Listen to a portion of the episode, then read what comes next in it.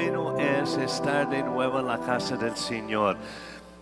Yo me metí dos o tres veces durante el Congreso de las Mujeres y quiero decirle, hombres, que las mujeres sí saben cómo tener eventos de mujeres. Entonces, si el pastor Lalo anuncia algún día un evento de hombres, hay que ponerse las pilas, hombres, porque las mujeres sí saben pero a ver si los hombres pueden hacer algo semejante también.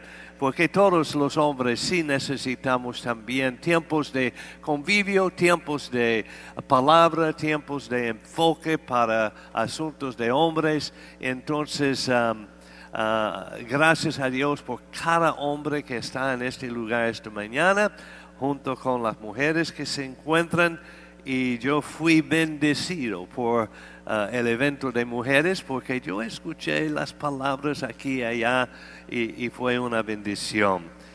Hoy yo quiero traer un mensaje, pero primero yo quiero agradecerles a los pastores um, Eduardo y Asbel por um, ser las personas que son, su carácter, su enfoque, su visión, su pasión, su amor para con ustedes es algo que ustedes no deben de uh, tomar por uh, en común o, o sea que, que, sea casual. No, usted debe de estimar grandemente el amor que tienen sus pastores para ustedes porque en verdad los aman.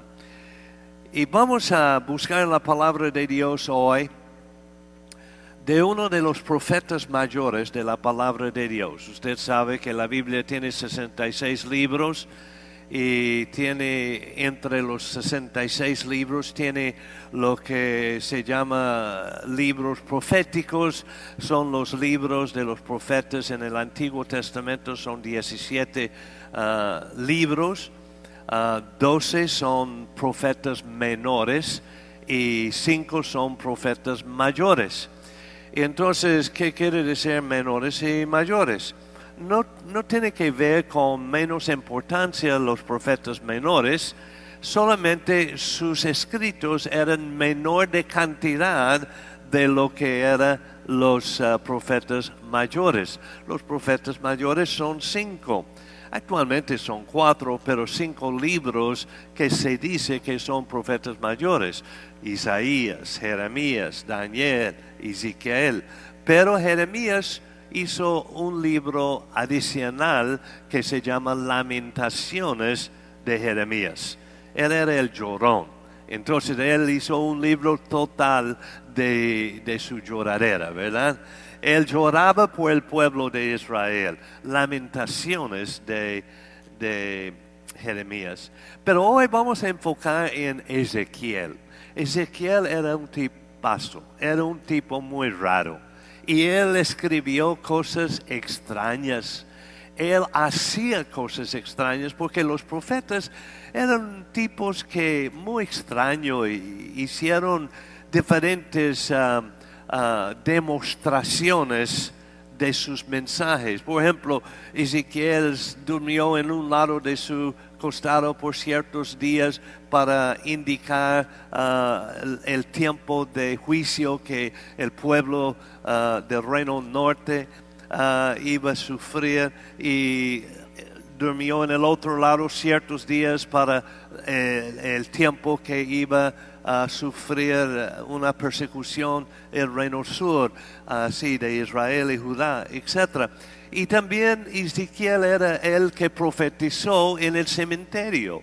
Él profetizó algunos uh, huesos secos en el cementerio y hizo vivir por su profecía esos huesos secos, se levantaron así. Y también Ezequiel habló acerca de aguas uh, hasta los tobillos, hasta las rodillas, hasta la cintura y, y, ya aguas para nadar. Ezequiel también habló acerca de los árboles. Y yo voy a leer en Ezequiel el capítulo 47, verso 12. Y tengo una pregunta para ustedes. ¿Es usted un árbol frutal? A mí, me gustan árboles frutales, la naranja, eh, este, ah, árboles de manzana y de, de, am, qué sé yo. Bueno, un montón de frutas que se puede comer de árboles. Pero escuchen lo que él dice en Ezequiel 47, verso 12. Y junto al río, en la ribera, a uno y otro lado del río, crecerá toda clase de árboles frutales. Ahora, junto al río. Es bien importante dónde está ubicado. Es una sencilla declaración. Es importante dónde se asocia usted, dónde está ubicado, dónde, dónde se ubica, con qué gente se anda y se mueve, en qué lugares se presenta. Es importante su ubicación. Entonces, él dice que esos árboles frutales estaban junto al río y era importante, y a cada ribera.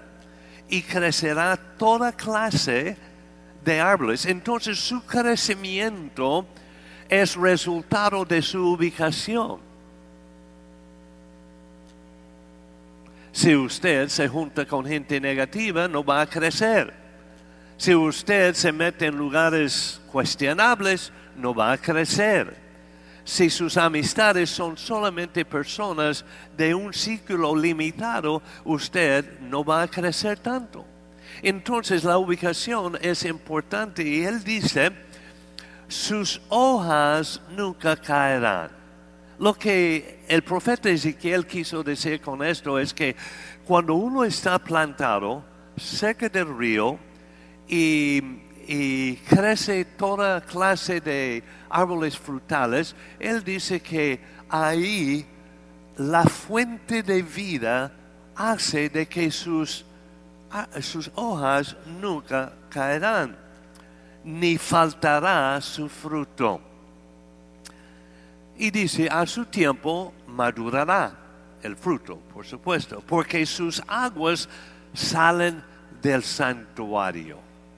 Wow, la fuente del alimento que usted está tomando. Sale, tiene su inicio en el santuario. Ahora, santuario no quiere decir el templo. Santuario aquí se refiere a lo que es la presencia del divino, la presencia de Dios.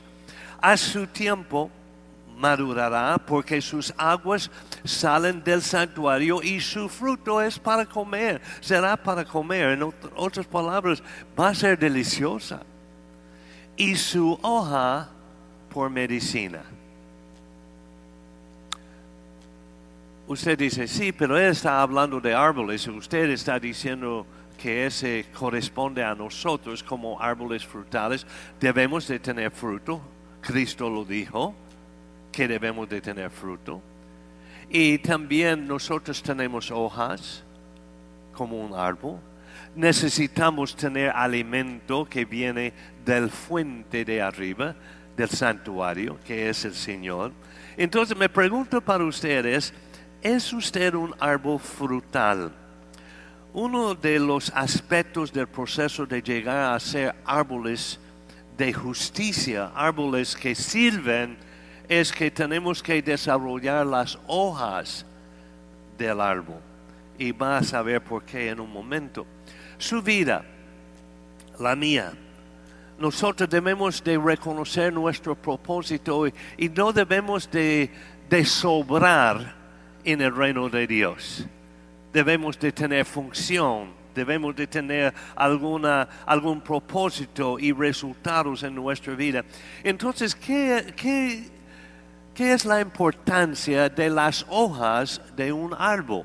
¿Qué sirven las hojas? Nos da mucha sombra cuando hay muchas hojas, pero en verdad, ¿qué es la función de las hojas del árbol? ¿Qué es la importancia? Bueno, ah, las hojas es la fuerza y también donde, donde la vida se manifiesta en las hojas.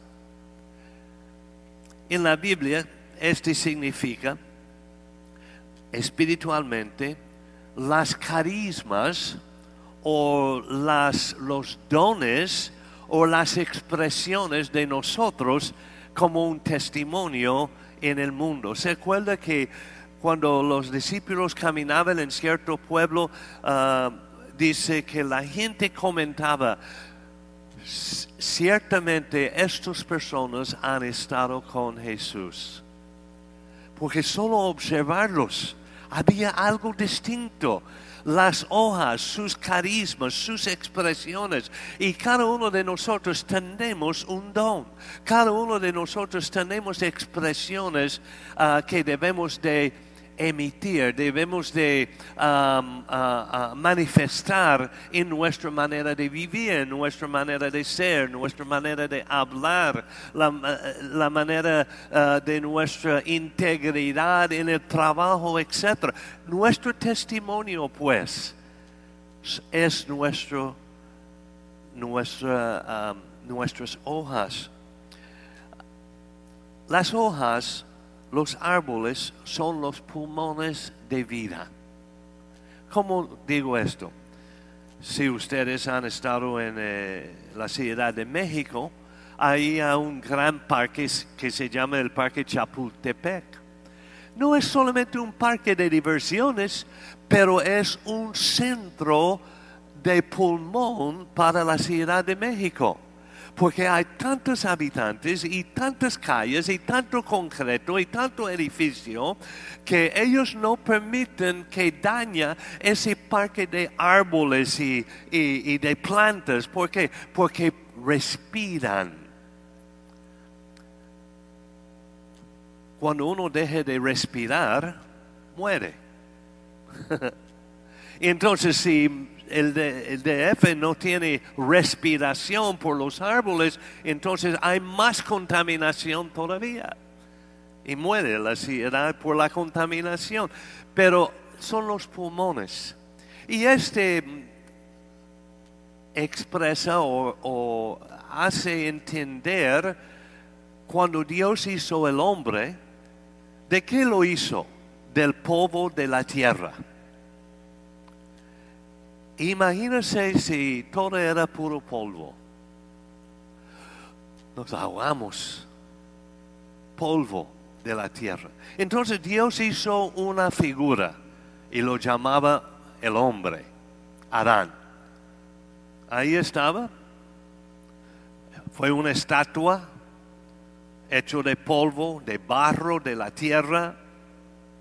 Y ahí estaba. Pero nada más que una figura. Pero Dios hizo lo que se llama Mishat Ruach, que es el hebreo para soplar. Sopló en esta figura y la Biblia dice que el hombre llegó a ser alma viviente por el soplo, por la vida, por lo que era el aliento de vida. Las hojas es lo que da a un árbol aliento de vida. Y respira. Y nos da a nosotros, en cambio, porque produce y emite de las hojas um, en, uh, en la atmósfera oxígeno y usted y yo vivimos respirando oxígeno. Dios puso todo en su orden. Entonces hoy vamos a tomar unos, unos minutos uh, nomás para um, tomar un pequeño curso de dendrología. Y usted dice, dendrología, ¿qué cosa será? Nunca he escuchado de dendrología, ni yo tampoco hasta que me puse a estudiar para preparar este mensaje. Entonces examiné eso, porque yo sé lo que es la botánica, que es el estudio de las plantas y la biología y, química y todas esas cosas, pero nunca había escuchado de dendrología. Dendrología sencillamente es el estudio de los árboles. Entonces, vienen los árboles y cuando estudié la, específicamente la función de las hojas de los árboles, yo descubrí algunas cosas bien importantes que les quiero compartir en un momento. Porque es rara vez que un árbol produce fruto si no tiene hojas. Siempre hay hojas y después fruto. Y muchas veces el fruto se esconde debajo de las hojas, porque las hojas protegen la integridad del fruto. Y la higuera produce algunos frutos, frutas muy pequeñas, el higo, y entonces son ácidos, blandas, y no duran mucho tiempo. Pero si produce la higuera, produce fruta. Y un día Jesús caminaba y según Marcos 11, eh, perdón, Mateo 21 más bien, verso 18, Mateo 21, 18, dice, por la mañana, volviendo a la ciudad, Jesús tuvo hambre. Y viendo una higuera cerca del camino, vino a ella y no halló nada en ella. Porque él vio las hojas. Y no encontró nada, sino hojas solamente. Y él dijo, nunca jamás nazca de ti fruto. Porque las hojas es señal de fruto en la vida. Mire detrás de esas hojas, hay, hay fruto. Yo arranqué eso del vecino aquí esta mañana, ojalá que no venga por nosotros, ¿verdad? Pero esa es almendra, ahí está, debajo de las... Y, y curioso, cuando yo estaba tomando una foto de esa hoja, había una avispa que estaba saliendo de, de, ¿cómo se llama? ¿Estoma? Bueno, de lugar a lugar. Yo necesito tomar un curso de refrigerio de dendrología para decirle todo. Pero, Jesús vio que no tenía nada de fruto y lo maldijo porque él decía que si hay hojas ahí en esa higuera, lo natural es que debajo de las hojas voy a encontrar fruto y no había. Entonces era defectuoso. Tal vez ah, donde estaba ubicado no estaba recibiendo el alimento necesario para que produjera un buen fruto. Las hojas convierten los rayos del sol en energía. Gracias a Dios por el sol y da alimentación para los frutos y es, es hecho posible a través de lo que se llama la clorofila. Clorofila es lo que decimos eh, es la parte verde de las hojas. Y, entonces aguántame unos minutos por ese curso de dendrología y usted lo puede agregar a su uh, currículum vitae Ah, para su próximo trabajo.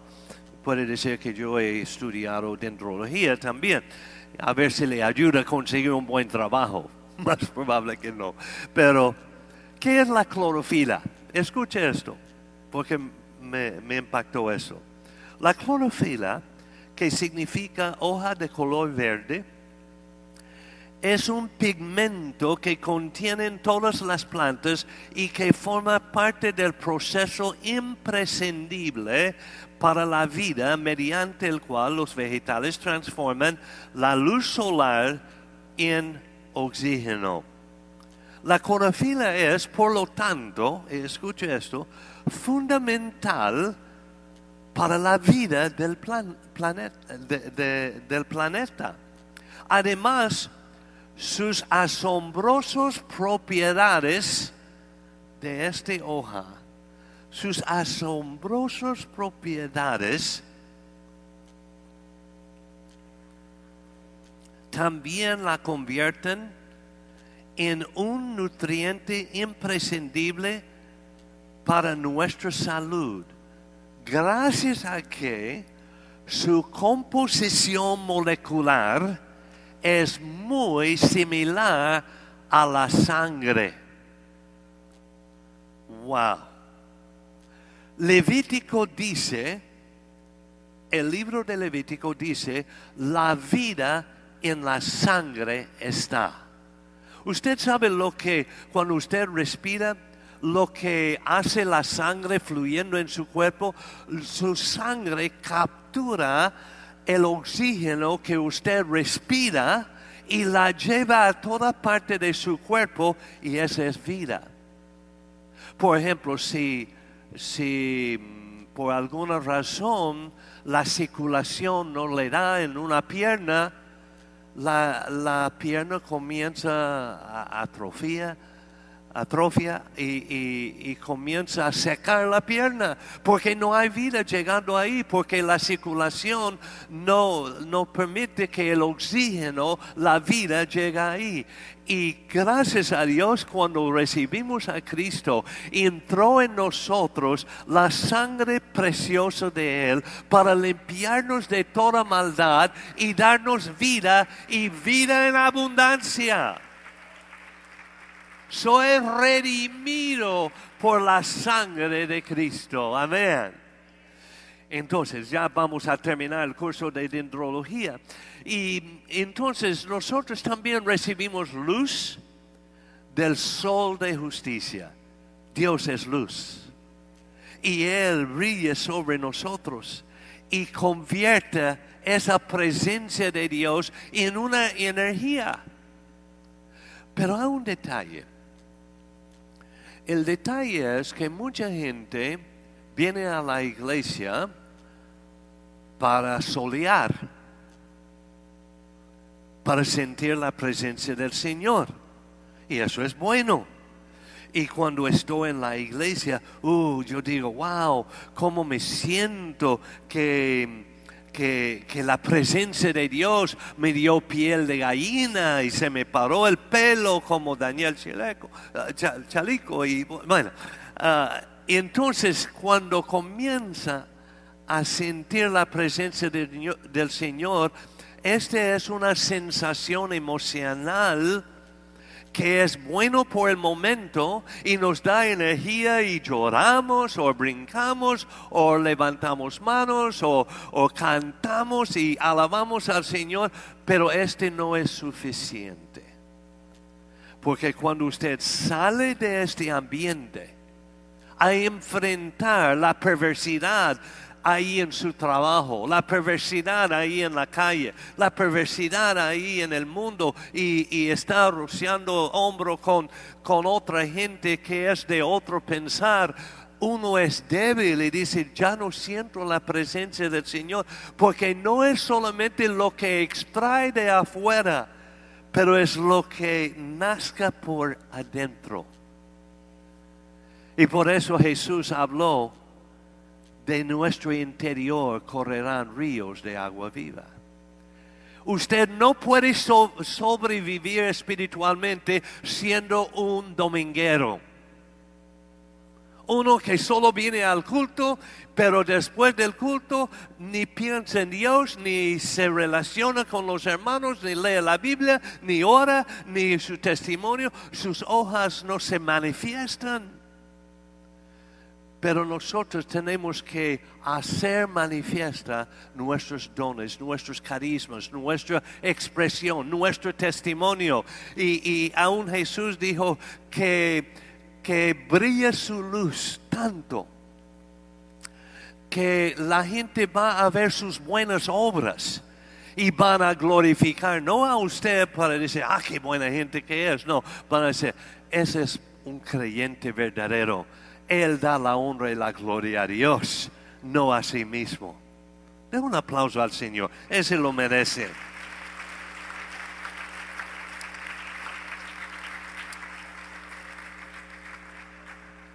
Entonces, ya es suficiente de dendrología, pero para cerrar la clase, um, Aquí está. Yo no sabía qué árbol era porque yo no había visto el fruto cuando arranqué la hoja y después la vi. Pero yo tengo una app, yo tengo una aplicación. Y entonces cuando yo saqué ese árbol, yo tomé una foto. Ahí está la foto. Y esa foto me dice que esa planta es Terminalia catapa. Uh. que quiere decir almendra indio. Mi app me lo enseñó, solo tomando la foto. El árbol se identificó por la hoja. Su vida espiritual se identifica por lo que es usted en cuanto a su testimonio, sus expresiones. Y arranqué otra hoja de ahí enfrente y este, esta planta aquí se llama Diospyros virginiana. es ese es su nombre científico. Pero ese app me da toda la información, me dice dónde lo saqué, hasta que imprime un mapa de dónde estaba parado cuando tomé la foto.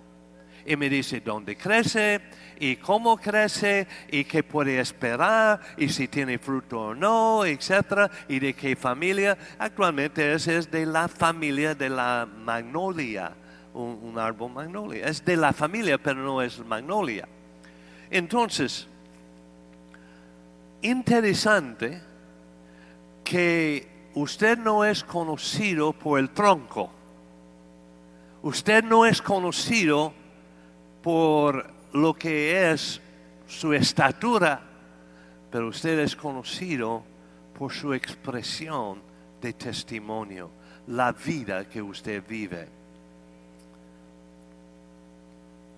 Le hago la pregunta otra vez, ¿es usted un árbol frutal?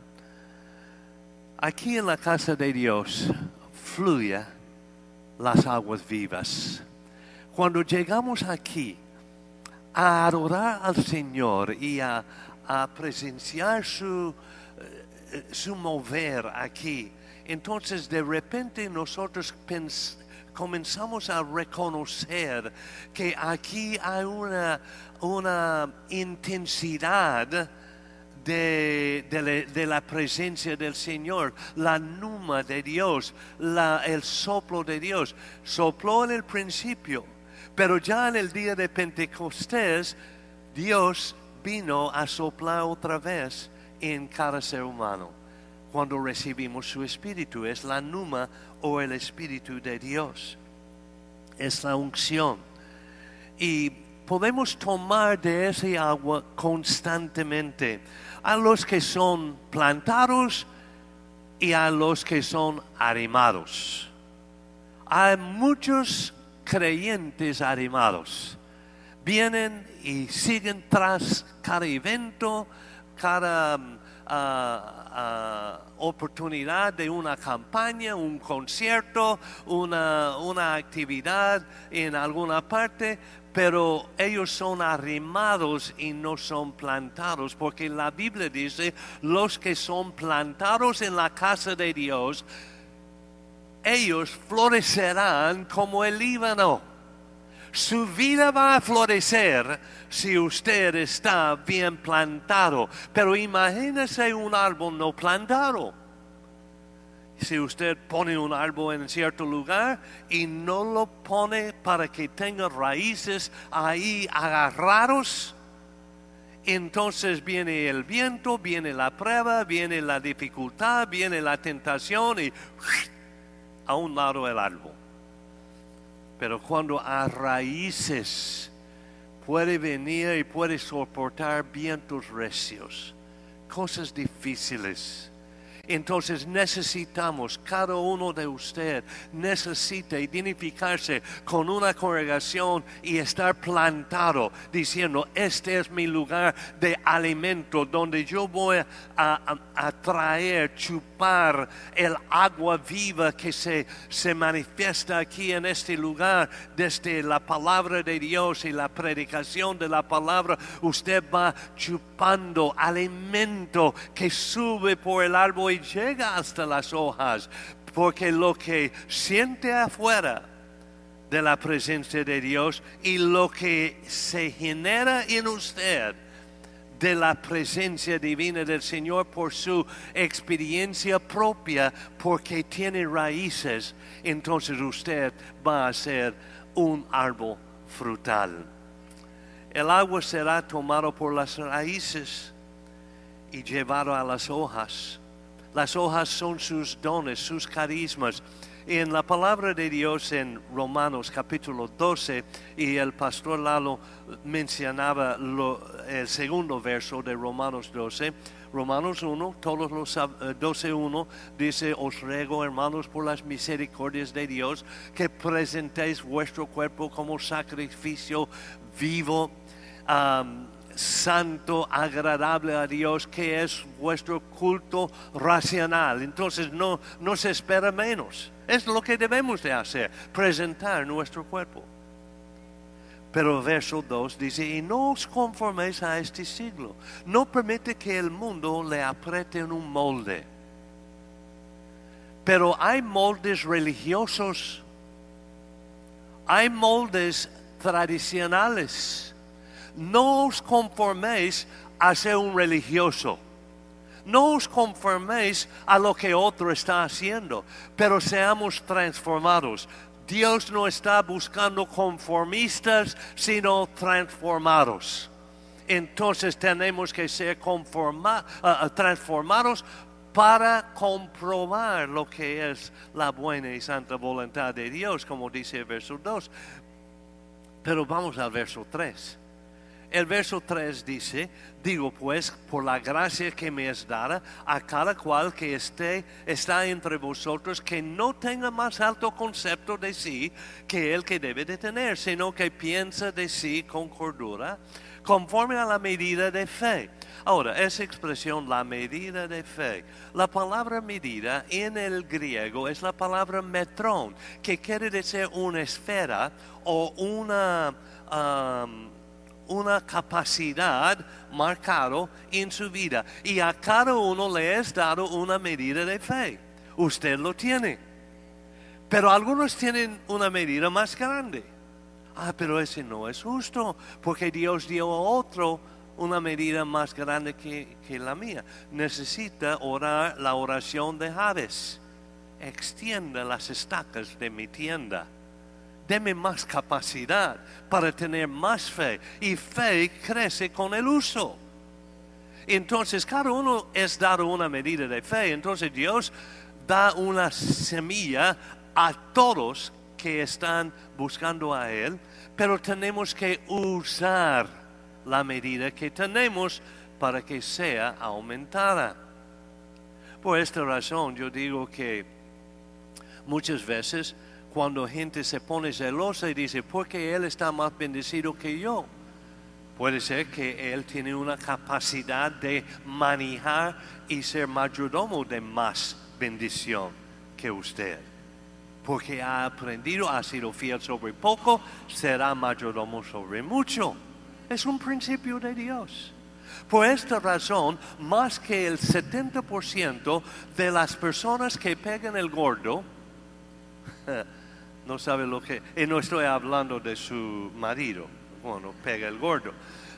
La lotería, chances, cuando compran lotería con la espera. Y los que, la mayoría de la gente que compra lotería es gente gastando dinero que no tiene.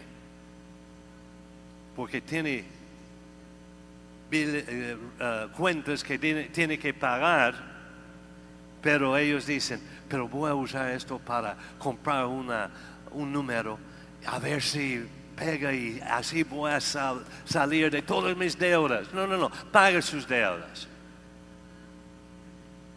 Ok, ese es un mensaje para otro tiempo. Pero el 70% de los que ganan grandes cantidades por la chance de que pegó ahí el número correcto, entonces tienen mucho dinero, el 70% de ellos en menos de 5 años están en bancarrota, ya no tienen nada, divorciados, adictos a droga, a algún vicio o alcohol, miseria y miseria y muchos de ellos suicidio. Estúdielo. Entonces, ¿por qué será? Porque mira lo que tenía, tenía toda esa gran riqueza, pero ya no lo tiene. Bueno, le puedo decir por qué. Porque no desarrollaron la capacidad de la mayordomía, porque no eran fiel con lo poco. Otro mensaje, ese no tiene nada que ver con dendrología, pero vamos. Pero cada uno es dado una medida de fe y nosotros tenemos muchos dones y no voy a tomar el tiempo de leer todo el capítulo 12 de Romanos, pero habla de sus dones. Y dice que cual sea su don, hay que usarlo conforme a lo que la medida de fe que Dios le ha dado para usarlo y sea activo en lo que Dios le ha dotado. Mucha gente se salva y se siente diciendo, ven pronto Jesús, pero no, Él nos dijo que tenemos que ocuparnos hasta que Él venga. Eh, eh, hasta que Él venga. Y Él dijo, ocúpate hasta que yo vengo. Y Él no estaba hablando de ocupar una banca una silla en la iglesia. Ocupar es un verbo activo y quiere decir que debemos de activar los dones. Pablo dijo a Timoteo, Timoteo, avivas el don que hay en ti, que recibiste por la imposición de manos. Porque él veía que era posible que Timoteo, aunque era un pastor en Éfeso, ahora Pablo lo dejó ahí, pero le escribió después y dijo, Timoteo, active, avivas el don que hay en ti. Porque él reconocía que Timoteo tenía algo que, hacer, que él tenía un, don. Y cada uno de ustedes tiene un don. Entonces activa su don. No se queda aquí uh, complaciente con solamente llegar y alabar al Señor, pero sea una persona que dice, Dios me ha dotado, voy a poner activo el don que Él me ha dado, lo someto a Él y a la autoridad en mi vida y voy a funcionar como parte del reino de Dios. De un aplauso al Señor.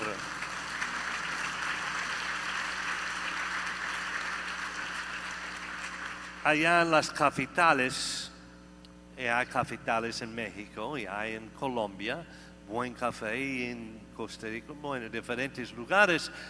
Y yo he visitado muchos capitales, así se dice en Costa Rica, capital, no sé lo que dice en otro país, pero en los capitales en, en Costa Rica hay un lugar en el Valle Orosi que ah, tiene el café mejor de Costa Rica, porque es más fuerte, ah, tiene más acidez y, se rende más y, y lo compran el mercado lo compra por lo fuerte que es para café expreso, etc.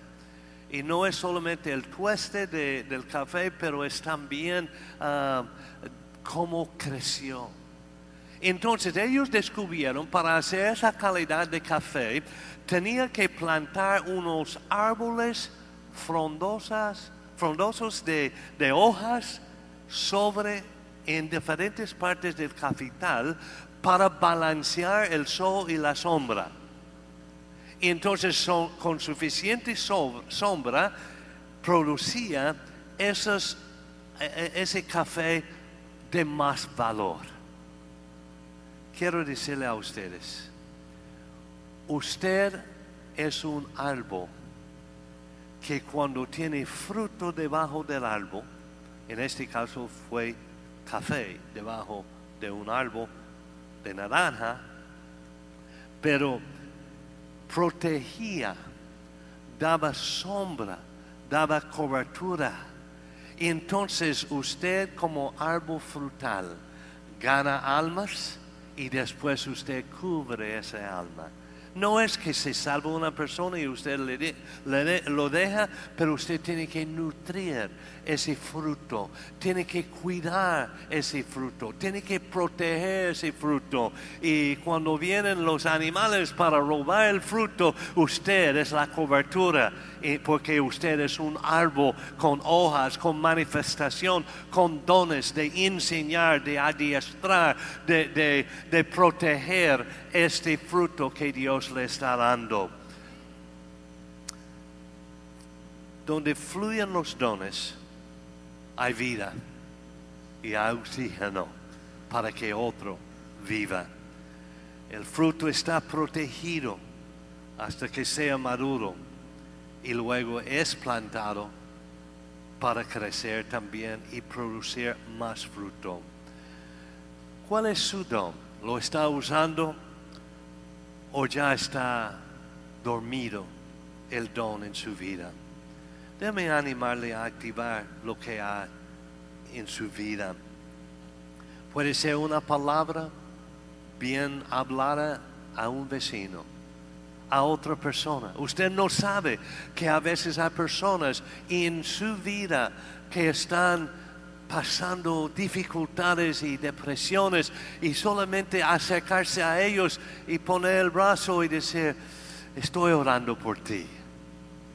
Ese es sus hojas y va a traer fruto. Un gesto de bondad, una ayuda a los necesitados.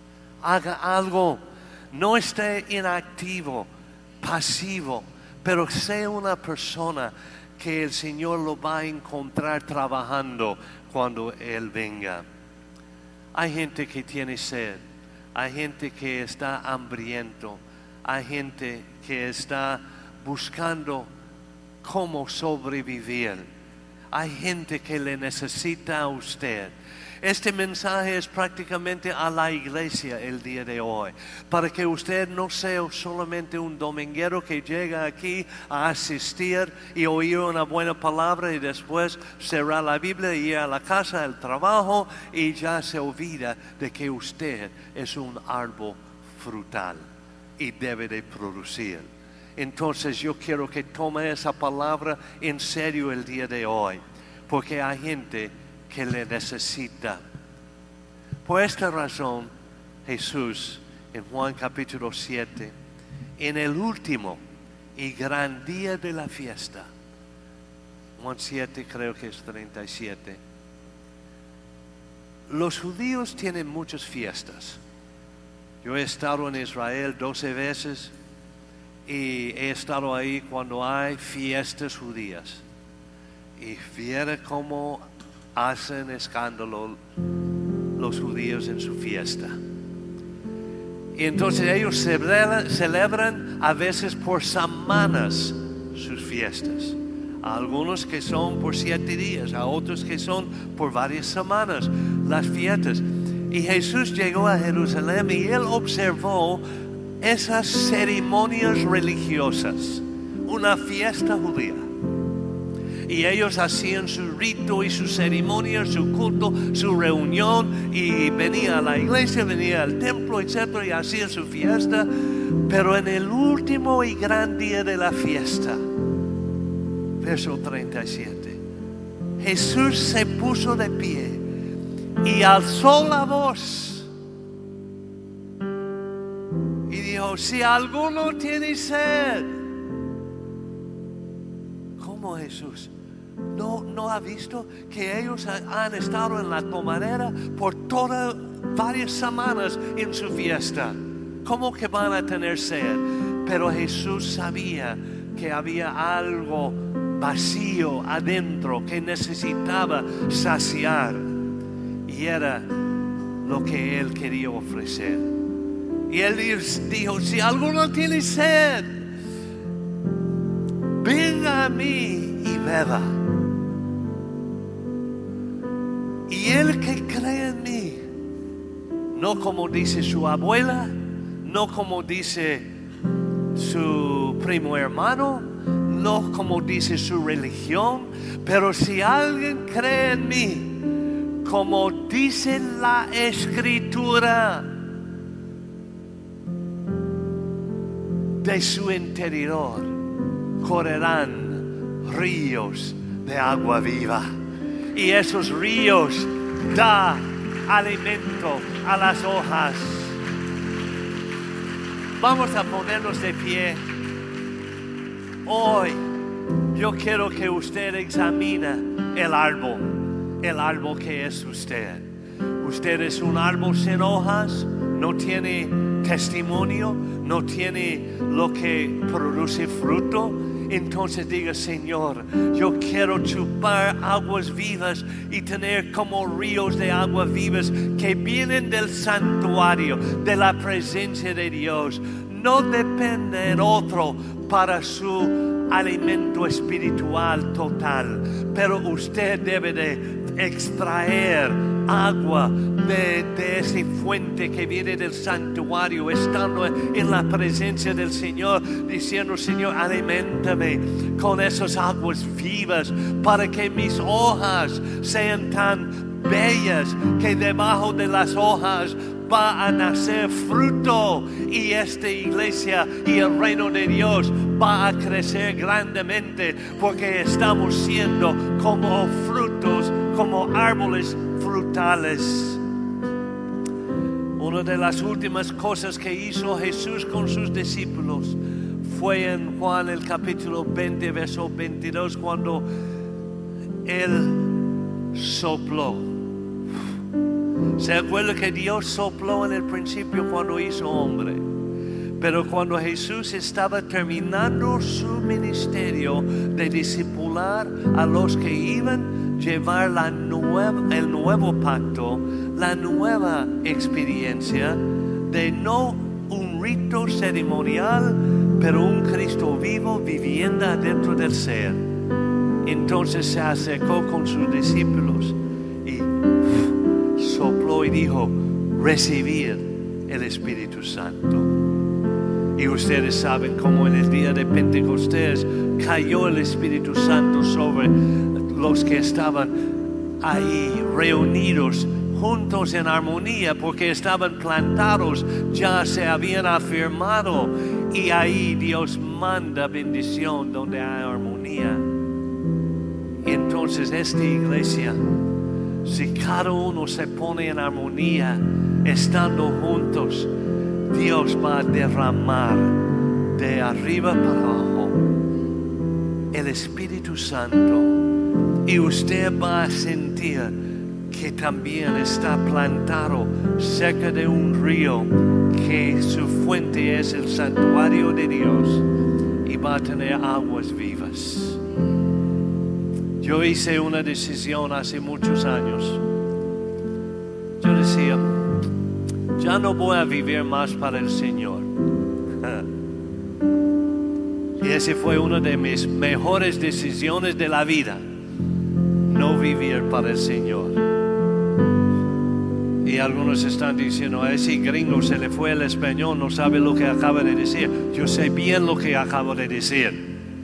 Yo tomé la decisión de yo no vivir para el Señor. Y sostengo esa posición. Y encontré en la palabra de Dios un gran apóstol que tuvo esa misma decisión. Fue el apóstol Pablo. Porque él dijo, ya no vivo yo. Mas Cristo vive en mí. Entonces yo no voy a vivir para el Señor. Yo no puedo impresionar al Señor con la manera que vivo. Porque cuando uno piensa en Jesús, nadie me impresiona.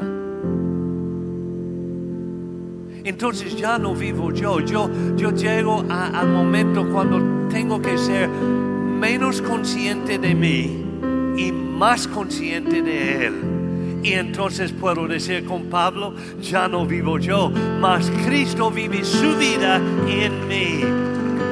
Y es Cristo en vosotros la esperanza de la gloria. Levanta la mano. Comienzan a dar gracias al Señor con manos levantadas. Aleluya. Gracias Señor por tu vida que vives en mí. Ya soy un árbol frutal y va a producir